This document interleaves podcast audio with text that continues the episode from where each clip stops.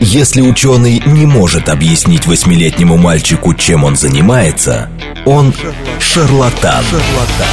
В ярком и популярном формате мы знакомим слушателей с интересными фактами из мира науки в программе «Ученый свет». свет. Программа предназначена для лиц старше 16 лет. Здравствуйте, в эфире программа «Ученый свет», в которой мы отвечаем на вопросы об окружающем мире с научной точки зрения. Меня зовут Андрей Бычков, я автор и ведущий этой программы. Со мной в студии, ну, сегодня даже не в студии, почти да, в почти в студии Вера Грибанова а, в дистанционной студии. Сегодня у нас... Привет, Андрей, всем добрый день. Да, привет, Вера. А, у нас сегодня интересный гость, правда интересный. А, поэтому очень рекомендую послушать нашу программу сегодняшнюю заранее. Не знаю, правда, как, как пройдет, но мне просто... А, я посмотрел его книжку и показал, что есть о чем поговорить. А у нас в гостях Николай Кукушкин, профессор университета Нью-Йорка, специалист по молекулярным клеточным механизмам памяти и автор книги «Хлопок одной ладонью». Николай, добрый день. Здравствуйте, Андрей, здравствуйте, Вера. Я надеюсь... Здравствуйте, все... Николай, благодарим вас, что вышли на связь к нам, уделили время дистанционно. Да, и, конечно, коль скоро э, Николай у нас профессор университета Нью-Йорка, то он и э, из Нью-Йорка и вещает, собственно. Поэтому мы сегодня вот в этом карантинном формате продолжаем. То есть все по удаленке, все через онлайн. А, поэтому, если что, кстати, простите нас за возможные какие-то дефекты качества записи. А Николай написал книжку, которая вышла недавно на русском языке, которая называется «Хлопок одной ладонью». И, в общем-то, мне даже...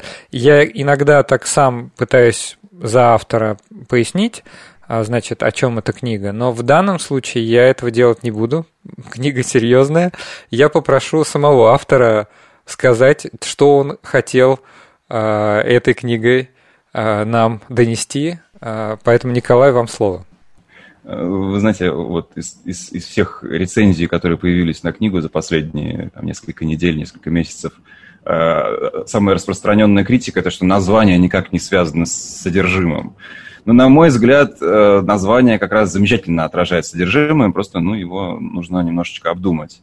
Э, «Хлопок одной ладонью» — это отсылка к Дзен Хуану. Дзен Хуан — это условно говоря, загадка без разгадки, дзен-упражнение, о котором нужно думать, на котором медитировать, и которое может принести нам какую-то мудрость. Так вот, хлопок одной ладонью, э, этот хуан звучит э, как э, две э, ладони сходятся и производят звук. Как звучит хлопок одной ладонью. Э, ну и для меня вот это, этот хуан – это метафора восприятия. Вот когда две ладони сходятся, это, это, это схождение нашего восприятия с окружающим миром. Вот мы субъект, воспринимающий нечто снаружи, объект, и вот эти две вещи производят наше ощущение, наше восприятие мира, самих себя и так далее. И вот всегда эти два компонента нам кажутся необходимыми для того, чтобы что-то почувствовать или что-то понять. Но на самом деле природа одна. И все, что происходит у нас в голове, каким-то образом происходит из этой природы. Мы, мы родились э, в своих биологических телах от своих биологических родителей э, в результате э, многомиллиардного процесса эволюции, который продолжается миллиарды лет, и, и наш индивидуальный опыт, и опыт наших предков, все это естественные процессы, которые происходят на нашей планете. То есть, чтобы понять, как мы воспринимаем мир, нужно понять, как звучит вот этот хлопок одной ладонью, как наш внутренний мир возникает из окружающего мира. И вот об этом и написана книга. Предлагаю начать сначала. А, мы уже несколько раз в наших программах обсуждали происхождение жизни на Земле, пытались, но до сих пор, я уверен, любому человеку вот подойди на улице и спроси, как ты думаешь, вот как э, возникла жизнь на Земле? Мы услышим очень... Я Андрею, Андрею рассказывала, я э, недавно... Алло, меня слышно? слышно? Да. Меня слышно, коллеги? Да.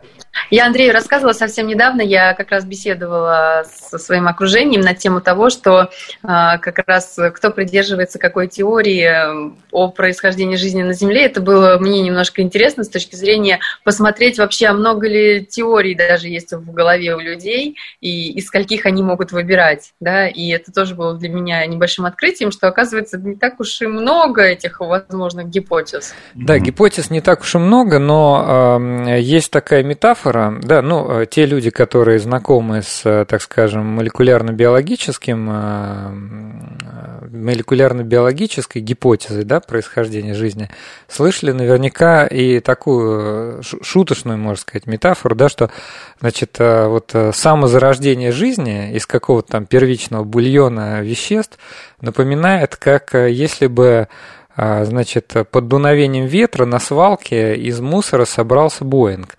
Вот. И мы это тоже обсуждали неоднократно в программе, но я очень часто слышу этот аргумент. Он просто может быть другими словами сформулирован. Ну, что-то типа вот, ну неужели вы можете поверить в то, что такие сложные молекулы, как дезоксирибонуклеиновая кислота, могли вот так вот чисто случайно, теория, теоретика вероятностными обоснованиями, как-то получиться? Вы в своей книжке говорите, что ваше мнение, вам кажется, что Ближе всего гипотеза первичного РНК мира. Теория РНК мира, наверное, наиболее популярная сегодня гипотеза происхождения жизни. А, но в, в ответ э, Вере я бы сказал, что наверное, действительно, гипотез глобальных происхождения жизни не так много, но внутри каких-то тем, как, например, происхождение жизни путем э, через РНК мир, внутри вот этой гипотезы есть столько различных вариантов, что когда мы вот доходим до деталей, то там сколько людей, столько и мнений. Я не могу сказать, что у меня есть какой-то эм, что, что, что я верю в какую-то одну принципиальную гипотезу, а в другие совершенно не верю. Я совершенно открыт Э, новым идеям. Я уверен, что, что мы будем продолжать обнаруживать э, какие-то новые факты, и наши идеи о происхождении жизни будут меняться. Но мне нравится происхождение э, жизни через РНК-мир, потому что, на мой взгляд, оно лучше, оно лучше всего, вот эта гипотеза лучше всего объясняет как могла появиться сложность современной жизни из неорганической материи. Мне кажется, что это самый простой способ достичь вот этой сложности. Потому что, ну, вот пользуясь той же самой метафорой Боинга, э, ну, что, что, вот, что вызывает в людях вот это ощущение, что это невозможно? Невозможно, э, что, что Боинг будет собран на свалке ураганом. Э, дело не в том, что ураган в принципе не может столкнуть детали, если мы проанализируем эту метафору, ну, как, какой бы шуточной она ни была. В этом суть самой метафоры, что есть свалка, то есть есть детали, то есть принципиально эти детали могут собрать самолет, если их правильно соложить друг с другом. Вопрос в том, кто правильно складывает эти детали, откуда берутся инструкции для вот этого правильного сложения человеку просто сложно поверить, что такой процесс может происходить без надзора, без какого-то сознательного существа, э, которое руководит э, вот этой сборкой самолета из деталей. Хотя физически это возможно, в этом состоит суть этой метафоры. Э, то есть вопрос здесь... Может быть, здесь вопрос вероятности, что должно, какие факторы должны повлиять, и какова тогда будет вероятность зависимости. Да, ну, то есть вопрос факторов, количественный, а не произошло. качественный. То есть никто не, никто не спорит с тем, что какие-то детали на свалке могут быть могут столкнуться с ураганом, и что-то из них может получиться. Вопрос в том, насколько сложно могут быть продукты таких столкновений. То есть человеку легко поверить, что соберется там какой-нибудь, не знаю, кубик, но сложно поверить, что соберется самолет. То есть вопрос в том, каким должен быть вот этот шаг из случайности в неслучайность. И мне кажется, что РНК-мир объясняет лучше всего, каким этот шаг должен быть. Потому что эм, молекула РНК – это простейшее химическое вещество, которое принципиально может обладать всеми основными свойствами живого организма. Ну, то есть, в первую очередь, самовоспроизведением. Вот американское космическое агентство НАСА определяет жизнь как химическую систему, способную к дарвиновской эволюции. Поэтому по определению, вот если следовать этому определению, то чтобы получить жизнь из ничего, нужно найти какую-то такую химическую, химическую систему, систему, которая способна к самовоспроизведению и к дарвиновской и эволюции. эволюционированию. Именно да. так. Слушайте, но я вот из вашей книжки понял, и все-таки хочу еще пару, пару раз вернуться к этому Боингу, что, что на самом деле вот эта метафора, какой бы она красивой ни была, она не совсем точная. Я бы даже сказал, она вводит людей в заблуждение. Потому что уж что как правильно Вера сказала, это вопрос теоретико-вероятностный. Вот именно сборка нового Боинга из а, запчастей на свалке под действием случайности, это крайне, крайне маловероятная величина. То есть, ну вот как вот в анекдоте известном про вероятность встретить динозавра на улице. Вот, возможно, даже еще ну, на самом деле, меньше. Андрей, там все просто. Значит, считаем количество деталей, считаем для каждой новые детали, новую вероятность, потом, в общем, этих деталей там ну. будет помножено, и я думаю, что есть какая-то формула с этими факториалами, комбинациями, и точно можно будет посчитать число. И вот когда мы его найдем, это будет миллиарды нулей в конце, и там где-то единичка, да, да вот там будет, наверное, ну, забавно. Тут в чем э, вся, так сказать, прелесть этой, например, гипотезы РНК мира? В том, что РНК достаточно сложно устроенная молекула, но она не настолько сложна, как Боинг. Это просто ну, вот органическая молекула, ну, да, состав молекула. которой входят определенные э, атомы и определенные фрагменты. И, в общем-то, если мы вспомним эксперимент э, Николай, поправьте меня, если я неправильно скажу, Гарольда Юри и Стэнли Миллера, и, кстати, хотелось бы, чтобы вы нам напомнили, что это за эксперимент, то, в принципе, вероятность сборки достаточно сложных органических молекул, просто так, довольно случайно, она не столь низкая. Да, вот эксперимент э, Миллера Юри или Юри Миллера, эм, как вы сказали, это, наверное, самое известное, самое впечатляющее свидетельство того, что что-то вот этим Боингом, что-то на этой свалке в принципе может собраться. То есть вот это, ну, в общем, очень простой эксперимент. Давайте попробуем воссоздать условия ранней Земли. Там, ну, по сути, ничего не было, кроме каких-то базовых неорганических веществ. Там не было кислорода. Ну, там была вода, там э, были электрические разряды, э, молнии. Э, и вот если все это воссоздать в пробирке, с нагреванием, с электричеством, с какими-то базовыми химическими веществами, то выясняется, что через какое-то время вот в этой пробирке начинают возникать, в общем, достаточно сложные химические вещества, такие как аминокислоты. Изначально там нашли пару аминокислот, потом оказалось, что их там формируется еще и больше. Э, то есть принципиально появление органических веществ из неорганических в условиях, примерно соответствующих ранней Земле, совершенно точно возможно. Вопрос в том, достаточно ли вот этого для формирования чего-то напоминающего, напоминающего живой организм. То есть, опять-таки, э, собрали ли мы кубик или, или собрали ли мы нечто больше напоминающее Боинг. Э, ну вот, опять-таки, возвращаясь к этой метафоре, наверное, самое, самое основное упущение вот, вот этой метафоры состоит в том, что Боинг не обладает свойством сборки другого Боинга. Боинг не собирает другие Боинги. Да. А, а основное свойство живого организма, ну или такой системы, как, например, э, РНК, э, само, самовоспроизводящаяся РНК, эти системы принципиальным образом создают себе подобные системы. И а вот, в этом нам... заключается их отличие от неживой материи. Можете нам вообще пояснить? Я, у меня уже сразу в голове роятся несколько вопросов. Я бы хотел спросить, почему именно РНК, а не ДНК или не белок? Во-первых. Угу. А во-вторых, или лучше даже скорее, во-первых. Ну, то есть, почему именно а РНК умеет сам воспроизводиться. Что это за молекула такая? Потому что, mm-hmm. опять же, это все когда-то проходило в школе. Возможно, кто-то нас не понимает. Да, но, возможно, сейчас. кто-то да, нас возможно, не понимает. Просто не пойдет. Конечно, да. Ну, ну, для начала, наверное, нужно упомянуть, как, как в принципе, работают современные живые организмы. То есть все современные живые организмы состоят из клеток. Эти клетки управляются в основном белками. Белки – это машины, которые работают в этой клетке, делают, ну, в общем, всю полезную работу – инструкции по производству этих белков содержатся в ДНК, которая хранится вот в ядре клетки, если это эукариотическая клетка, как наша. Э, но ДНК сама по себе ничего не делает. ДНК – это просто чертеж, это инструкция для производства белка. То есть белки делают всю работу, ДНК хранит всю информацию.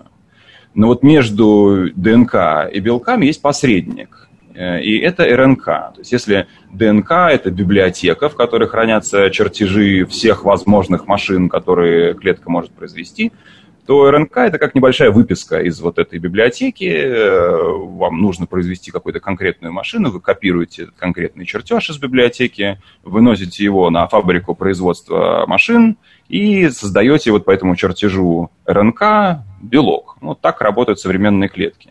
Если клетке нужно воспроизвестись, то есть создать свое подобное, себе подобие, то белки направляются к ДНК, копируют эту ДНК, ну а затем делят клетку пополам.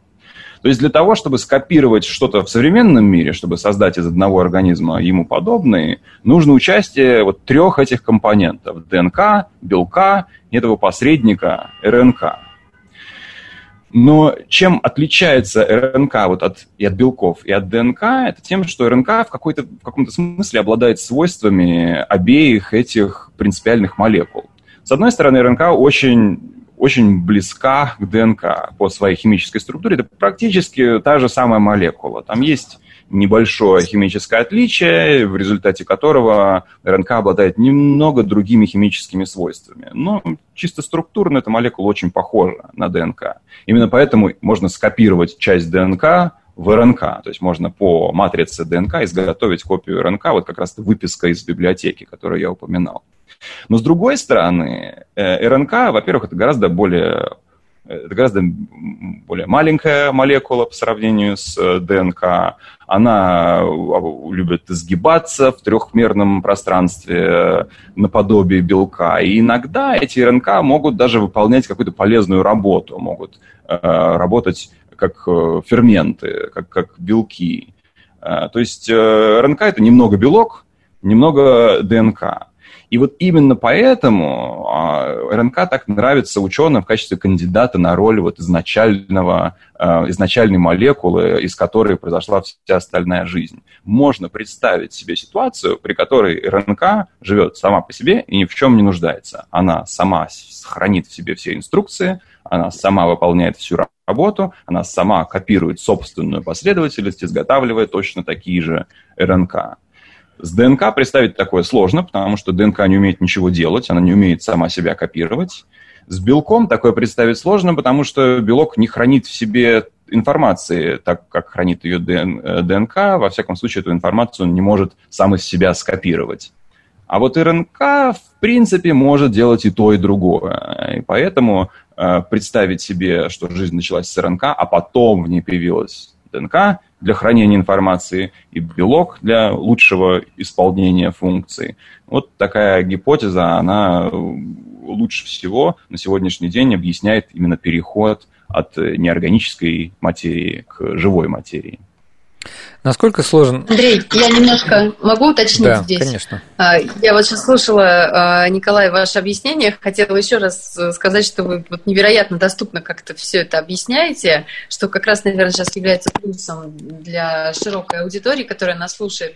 И вот вы сейчас упомянули как раз тоже вот э, взаимодействие органического, неорганического. Я сразу вспомнила, как это описано в вашей книге. Там есть в одном месте, как взаимодействуют между собой кислород и углерод, и вы тоже приводили сравнение, чтобы было понятно, что вот значит, э, это как два бога, один Шива, а второй четверорукий Вишну. И вот, э, да, и, соответственно, вот э, кислород, он как четверорукий, который любит там разрушать, драться и все в другом в этом духе, а Шива это вот углерод. Я сейчас сразу же а, вот аналогию про то, что вы говорили, очень доступным языком вспомнила вот с этим сравнением. Андрей, извини, я перебила тебя, возможно. Да, я хотел спросить, на самом деле, насколько все-таки молекулы РНК есть какие-то мнения, как она могла появиться? Из каких-то, может быть, кусочков? Вот, э, да, как, да какова кстати, была механика?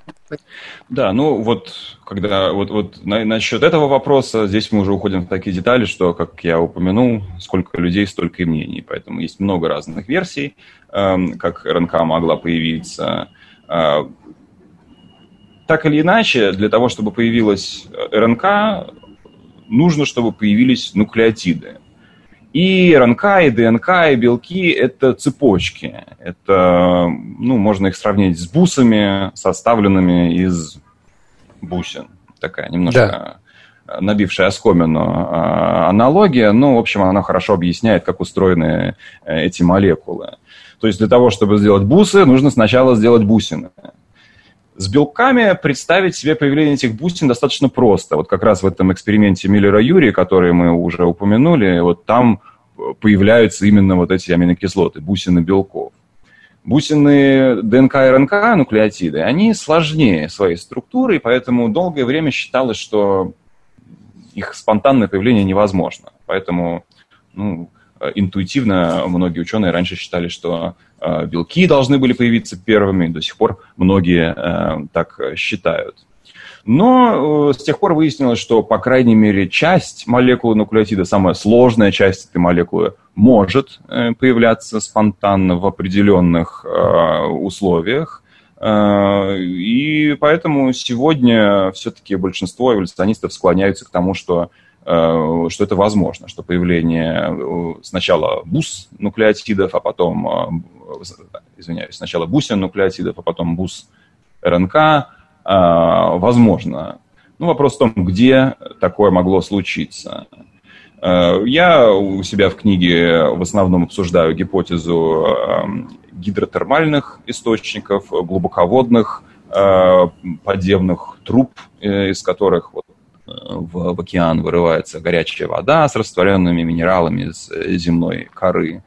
Есть, э, есть гипотеза, о, ну, сходная гипотеза, но в которой главную роль играют не глубоководные источники, а прибрежные геотермальные источники, вот грязевые котлы, э, наподобие встречающихся сегодня на Камчатке. Ну, принципиально эти гипотезы не так уж сильно различаются. Вопрос в том, какие из этих источников лучше подходят а, под вот такое гипотетическое спонтанное формирование нуклеотидов, а затем и нуклеиновых кислот. Есть другие э, гипотезы происхождения РНК, например, э, что она могла возникнуть на границе льда и воды, потому что некоторые реакции, которые необходимы для возникновения нуклеотидов или э, молекул РНК, они лучше проходят при низких температурах. Но при этих низких температурах есть затруднения. Например, Э, что все реакции протекают медленнее при э, этих низких температурах, поэтому э, с этой гипотезой есть определенные проблемы. Ну, в общем, это касается, я думаю, всех гипотез. Все они что-то объясняют, что-то затрудняют. И, в общем, в этом и состоит работа вот таких эволюционных биологов, которые занимаются происхождением жизни. Они стараются придумать максимально реалистичное объяснение, которое вызывает минимум затруднений. Поскольку мы, в общем, не знаем ничего о столь далеком прошлом, все это так или иначе имеет определенную степень гадания. Но тут же сила, в том числе эксперимента Юри Миллера, в том, что они как раз попытались это воспроизвести, и если мы что-то высказываем, да, какую-то идею о том, что, например, вот а, именно подобные условия могли бы привести к самообразованию вот этих химических соединений, то нам необходимо, ну, было бы здорово попытаться это действительно воспроизвести где-то это в лабораторных условиях. Ну, наверное, не всегда это возможно, да, смоделировать столь сложный процесс, э, да, и, возможно, он шел очень долго. Да, я думаю, что это принципиальное затруднение. То есть сложность – это, наверное, не такой принципиальный момент, потому что, в общем, условие задачи в том, что сложности не было, а потом она появилась. То есть э, условия, наверное, можно воспроизвести, если знать, какие были условия. Но самое главное, что этот процесс мог занимать миллионы, если не миллиарды лет. Э, которых просто ну, нету у среднего ученого. Нету исследователей. Даже если они ускорят очень сильно, там, допустим, какие-то создают молнии, разряды искусственные, которые будут каждую там по несколько раз в секунду бить в эту смесь, да. это не совсем то, потому что а, у каждой химической реакции есть а, не только термодинамическая, есть кинетическая составляющая, и, соответственно, некоторые реакции, в том их и сила, они могут там годами, например, протекать. Меж тем, наше время подходит к перерыву. Я напомню нашим слушателям, мы сегодня в записи, но, в общем-то, довольно затруднительно было бы, честно говоря, провести прямой эфир, потому что наш гость находится в Нью-Йорке. А у нас в гостях Николай Кукушкин, профессор университета Нью-Йорка, специалист по молекулярным клеточным механизмам памяти и автор книги «Хлопок одной ладони». В ярком и популярном формате мы знакомим слушателей с интересными фактами из мира науки в программе «Ученый свет». свет. Здравствуйте, в эфире программа «Ученый свет», в которой мы отвечаем на вопросы об окружающем мире с научной точки зрения. Меня зовут Андрей Бычков. Я автор и ведущий этой программы. Э, сегодня со мной в домашней студии Вера Грибанова. Вера, привет. Привет, Андрей. Всем добрый день. Мы продолжаем. У нас э, в гостях Николай Кукушкин, профессор университета Нью-Йорка, специалист по молекулярным клеточным механизмам памяти и автор книги «Хлопок одной ладонью». Николай, здравствуйте еще раз. Здравствуйте. Да, а, в первой части программы мы поговорили про вопрос, который, мне кажется, не теряет актуальности до сих пор, и он а, вызывает дискуссии в научном сообществе и среди неученых, а именно вопрос происхождения а, жизни именно из неживой материи. Но Николая книжка его посвящена не только абиогенезу, но еще и он, значит, а, продолжает уже, а, переходит к более сложной, высокоорганизованной материи, а, живой, и задается вопросом, а что же, например, такое сознание? Вот об этом я хотел бы поговорить во второй части. Николай, вопрос все-таки к вам. А вообще у ученых есть хоть какой-то ответ на вопрос, что такое сознание? Ну, у ученых сколько сколько ученых, столько и ответов. Э, но я думаю, что основное здесь это определение сознания. Это скорее вопрос лингвистический, чем, чем научный. Как мы определяем сознание, что мы понимаем под э, этим словом. В зависимости от того, как определить сознание, я думаю, разные ученые ответят на этот вопрос по-разному. Можно называть сознанием, в принципе, любой мыслительный процесс. Вот в английском такой называется cognition. В русском языке обычно под этим понимается мышление, сознание воспринимается как что-то отдельное от мышления.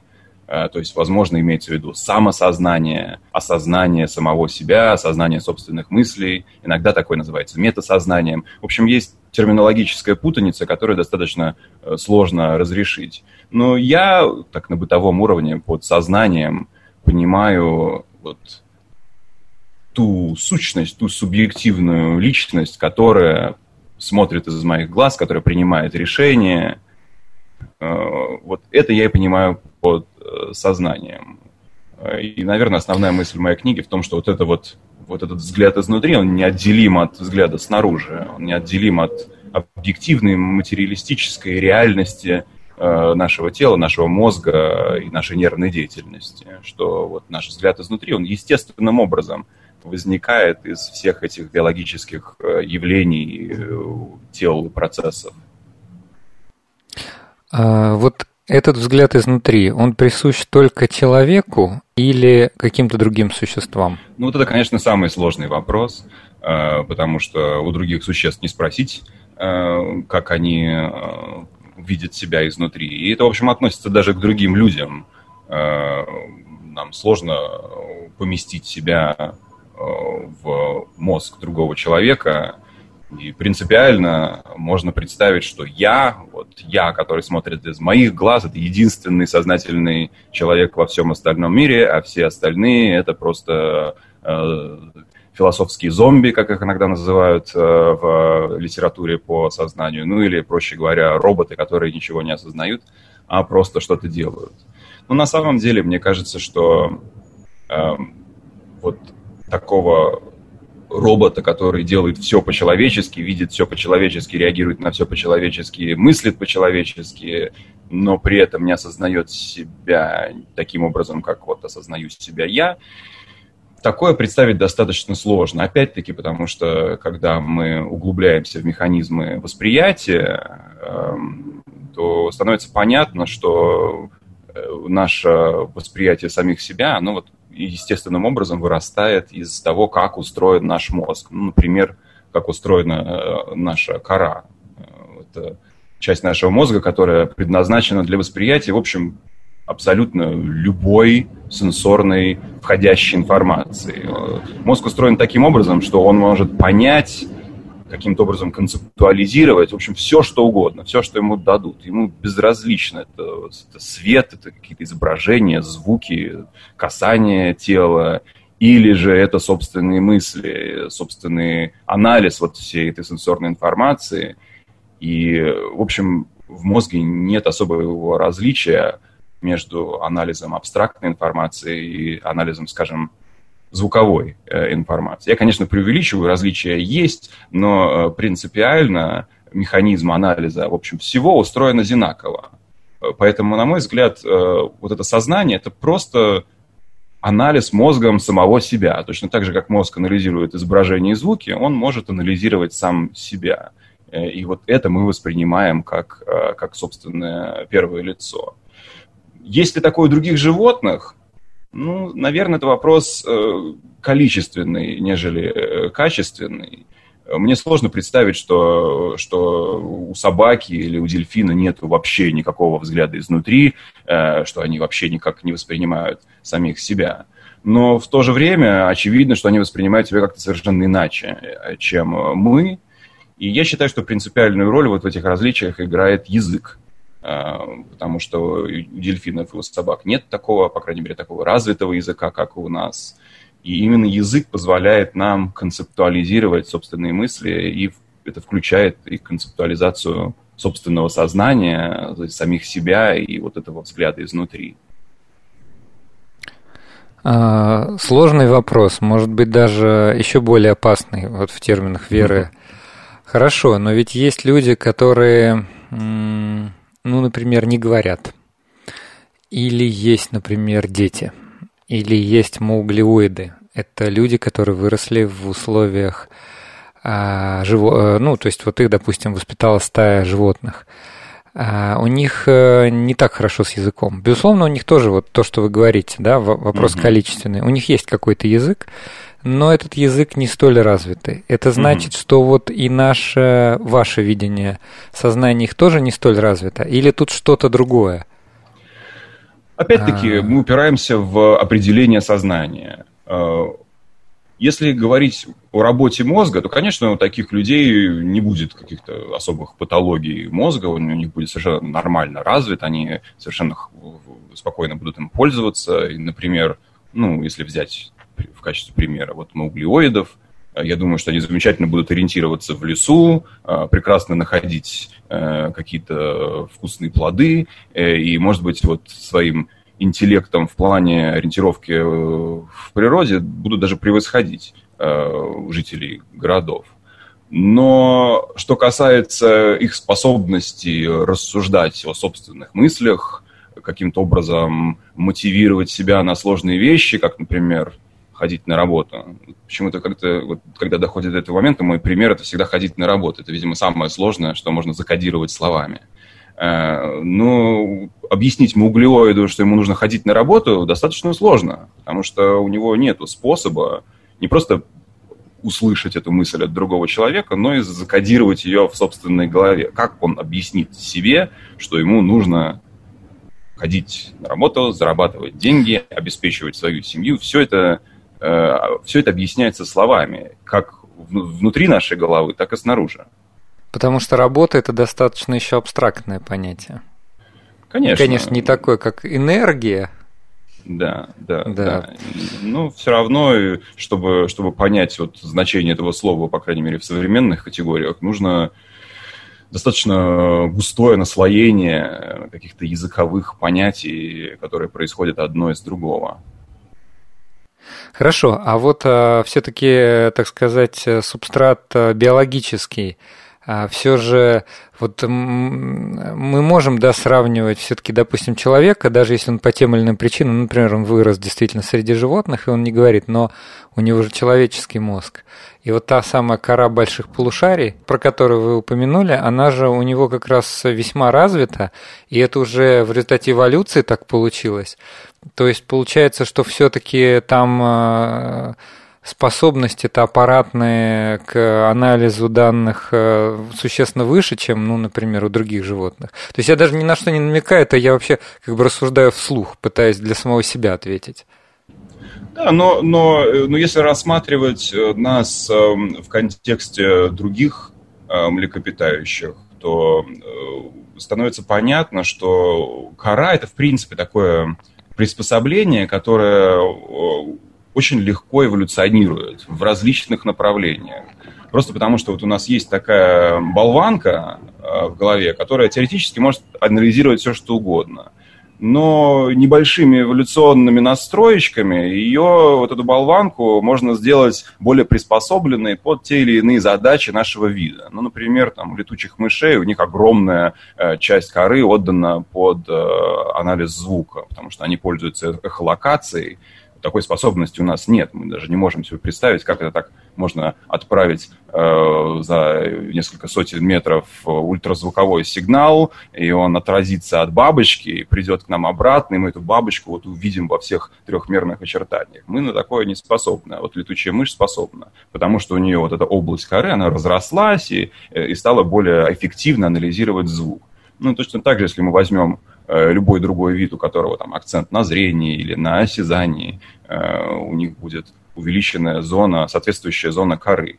Ну, точно так же и у нас э, есть определенные зоны коры, которые лучше приспособлены именно под человеческую жизнь. И среди них принципиальную роль играют языковые области. У нас есть специальные области коры, которые, можно сказать, эволюционно предназначены для усвоения языка но это не значит, что этот язык мы усваиваем с молоком матери или с генами матери. Язык не записан в генах. Язык нужно выучить от, из окружающей среды. Поэтому генетически в нас заложена способность усваивать языки, но не сами языки. Поэтому как раз вот в примере с мауглеоидами, э, если бы эти, те же самые люди в нужный момент своей жизни, обычно это э, детский подростковый возраст, оказались в э, типичном человеческом обществе, то они бы без проблем усвоили э, язык в той же самой форме, в которой его усваиваем э, мы. Но так как они э, оказались в другой среде, и этот критический период для усвоения языка у них миновал, им может быть гораздо сложнее усвоить человеческий язык и, соответственно, развить какие-то человеческие ментальные способности с этим языком связанные. Хорошо. Кстати говоря, на всякий случай, вот у нас тут был такой интересный звук. Я для наших слушателей просто поясню, что наш гость находится в Нью-Йорке, и у него окна выходят на, я так понимаю, линию метро, да, и там да, периодически ездят поезда. Андрей, позволишь, я не да. Пожалуйста. А, Николай, вот вы сказали, что вы как бы определяете а, для себя, что а, сознание, да, там, это как некоторое проявление субъективной личности, да, то есть мы здесь можем говорить о свойстве субъективности. А хотела уточнить ваше, вообще ваше отношение узнать. Мне попалось вот такое определение. Значит, э, профессор Джулио Танони, я могу неправильно сказать, я себе выписала.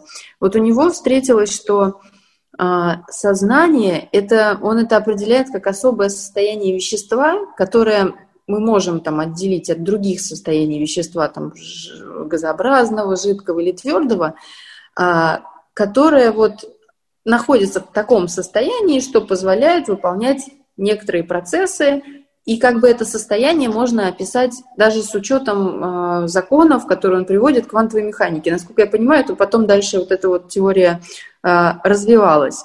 И э, уже после этого он говорит о том, что, ну, конечно, там есть свойство субъективности, откуда оно там появляется, непонятно, но вот изначально он это определяет как э, состояние вещества, то есть такая материалистическая теория. Хотела узнать, как вот вы конкретно к этому относитесь.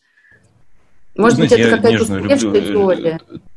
Танони, ну, в данном случае не могу сказать, что я соглашусь с такой терминологией. Я бы сказал, что принципиальным отличием сознания от несознания является степень абстракции.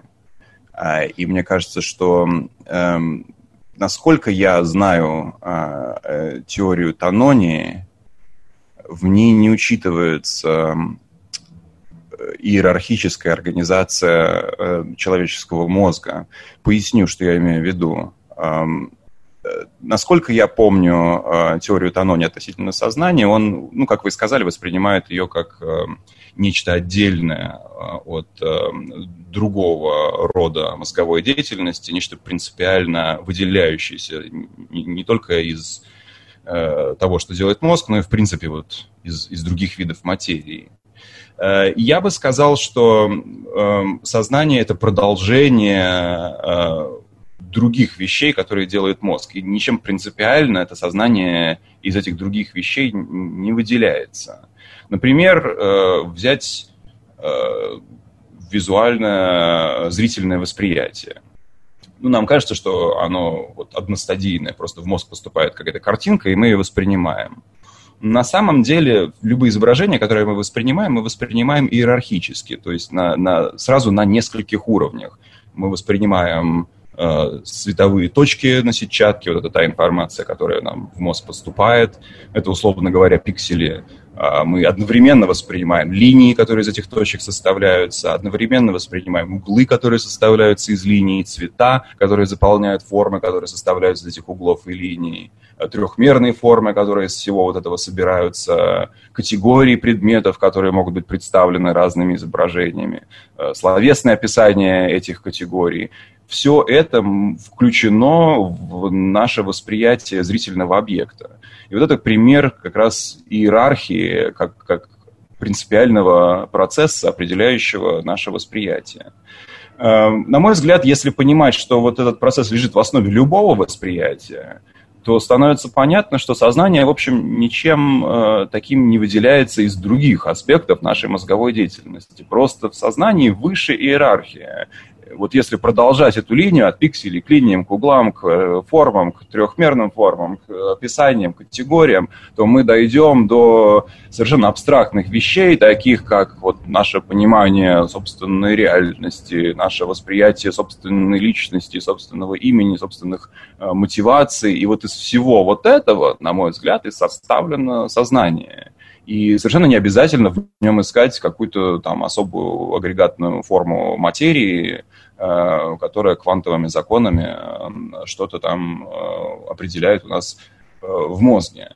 Но я допускаю, что я не настолько хорошо знаком с этой теорией, поэтому вполне возможно, что если я почитаю побольше, может быть, мы найдем какие-то точки соприкосновения. Вы сказали, что кора, а, она очень пластична. И вот у некоторых млекопитающих, например, у летучих мышей, она стала а, очень супер заточена под а, эхолокацию, под звуки, под распознавание образов именно с помощью звуков.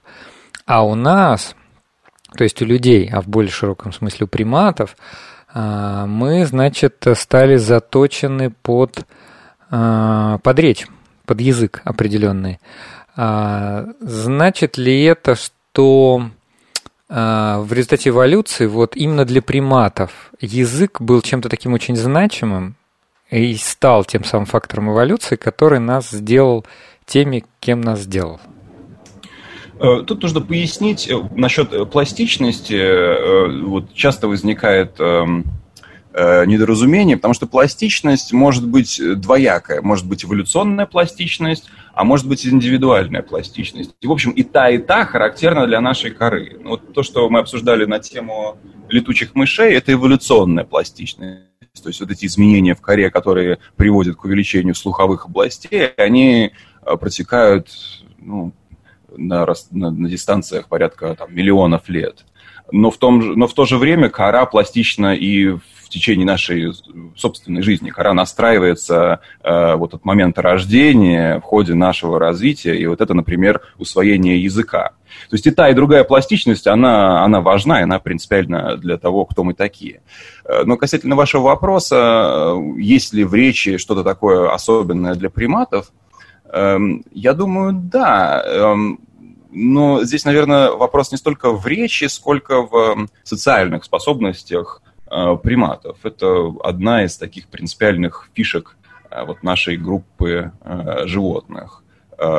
Приматы с самого начала существования этой группы выделялись своими социальными качествами, то есть своей способностью сбиваться в группы, понимать других особей в этой группе, понимать Э, их э, мотивации, э, это называется теория ума, то есть осознавать, как смотрит на мир другой представитель твоей группы. Вот это то, что приматы умеют делать в совершенстве. Они не единственные животные, которые это умеют делать. Например, вы упомянули дельфинов. Дельфины тоже замечательно социальные животные, поэтому вот интересный вопрос, почему люди, почему мы появились в группе приматов, а не, скажем, среди дельфинов. Мне кажется, что если бы я фантазировал на тему, где еще могли бы появиться существа, подобные нам, то, наверное, я бы сделал э, ставку э, на, на них. Ну, или, по крайней мере, на, на, на китовых. Но почему, почему, кстати, на них? Ну, э, потому что они ближе всего к приматам, Э, в плане развития их социальных и коммуникативных э, способностей. Например, у них есть эм, свистки, свисты, которыми, которыми они обозначают собственные имена. То есть они придумывают себе свист, как имя они его свистят везде, а потом окружающие запоминают этот свист и могут даже обратиться к дельфину вот его фирменным свистом. То есть то же самое, что вот у нас с именами и показано, что эту способность можно расширить даже на неживые объекты. То есть дельфину можно э, показать мяч, проиграть ему какой-то искусственный свист, э, и он запомнит, что этот мяч ассоциирован с этим свистом, и если ему потом э, показать этот мяч, он может просвистеть этот свист. То есть такие способности вот к определению, к связи между объектами, особями и какими-то символами, свистами или словами в нашем случае, а, они между нами вот параллельные. Но мне кажется, и это исключительно моя гипотеза, э, но э, мне представляется, что между китовыми и приматами есть принципиальное отличие в том, как возникли вот эти социальные группы? Для чего, условно говоря, э, в эволюционных терминах, для чего дельфины и приматы сбивались в группы? В случае с дельфинами э, или, там, скажем, с китами, э, с китами-убийцами, например, они сбиваются в группы в основном для охоты. И мне сложно представить, что, скажем, сотня дельфинов может охотиться очень эффективно. Десять дельфинов могут повысить эффективность своей охоты э, и э, наесться больше, чем поодиночке. Но если увеличивать это число, то эффективность теряется. Поэтому у дельфинов не бывает таких крупных групп, э, как у приматов. У приматов же социальность в первую очередь защитная. Исторически приматы были одной из редких групп млекопитающих, которые вышли из-под покрова ночи и стали дневными, э, дневными животными. Большинство млекопитающих до сих пор э, ночные, и этому мы обязаны динозаврам. Во времена динозавров наши предки в основном жили э, ночью, развивали себе всякие органы чувств, благодаря чему, видимо, у нас такой развитый мозг. Потому что с динозаврами было очень сложно конкурировать в течение дня. А, Но ну вот приматы после вымирания нептичьих динозавров, приматы вышли из-под покрова ночи, стали дневными. Естественно, опасности, а, возможность быть съеденными хищниками при этом повысилась. Э, то есть приматам э, было выгодно сбиваться в группы для защиты от дневных хищников. И мне кажется, сам этот факт, он предопределил особенности вот этих групп э, приматов и их социальные способности. Эти группы были тем сильнее, чем они были крупнее, и у приматов есть прямая связь между размером группы и э, площадью, размером вот коры больших полушарий, этого главного, самого, э, самого главного отдела мозга. То есть у приматов, приматы, чем у них больше группы, тем они умнее, условно говоря. И мне кажется, человек это просто кульминация вот этого, вот этого тренда, э, этой зависимости э, группы приматов от э, не группы приматов, в зависимости ума приматов, их социальных способностей от размеров группы. На каком-то этапе эти группы становятся такими крупными и такими сложными, что мы начинаем разговаривать. Да, спасибо большое спасибо за большое. интересный разговор. А, значит, э, хочу нашим слушателям сказать, что мы вот были в записи, но надеюсь, вам понравилось. У нас в гостях был Николай Кукушкин, профессор университета Нью-Йорка, специалист по молекулярным клеточным механизмам памяти и автор книги «Хлопок одной ладони». Услышимся в следующую субботу. Всем пока.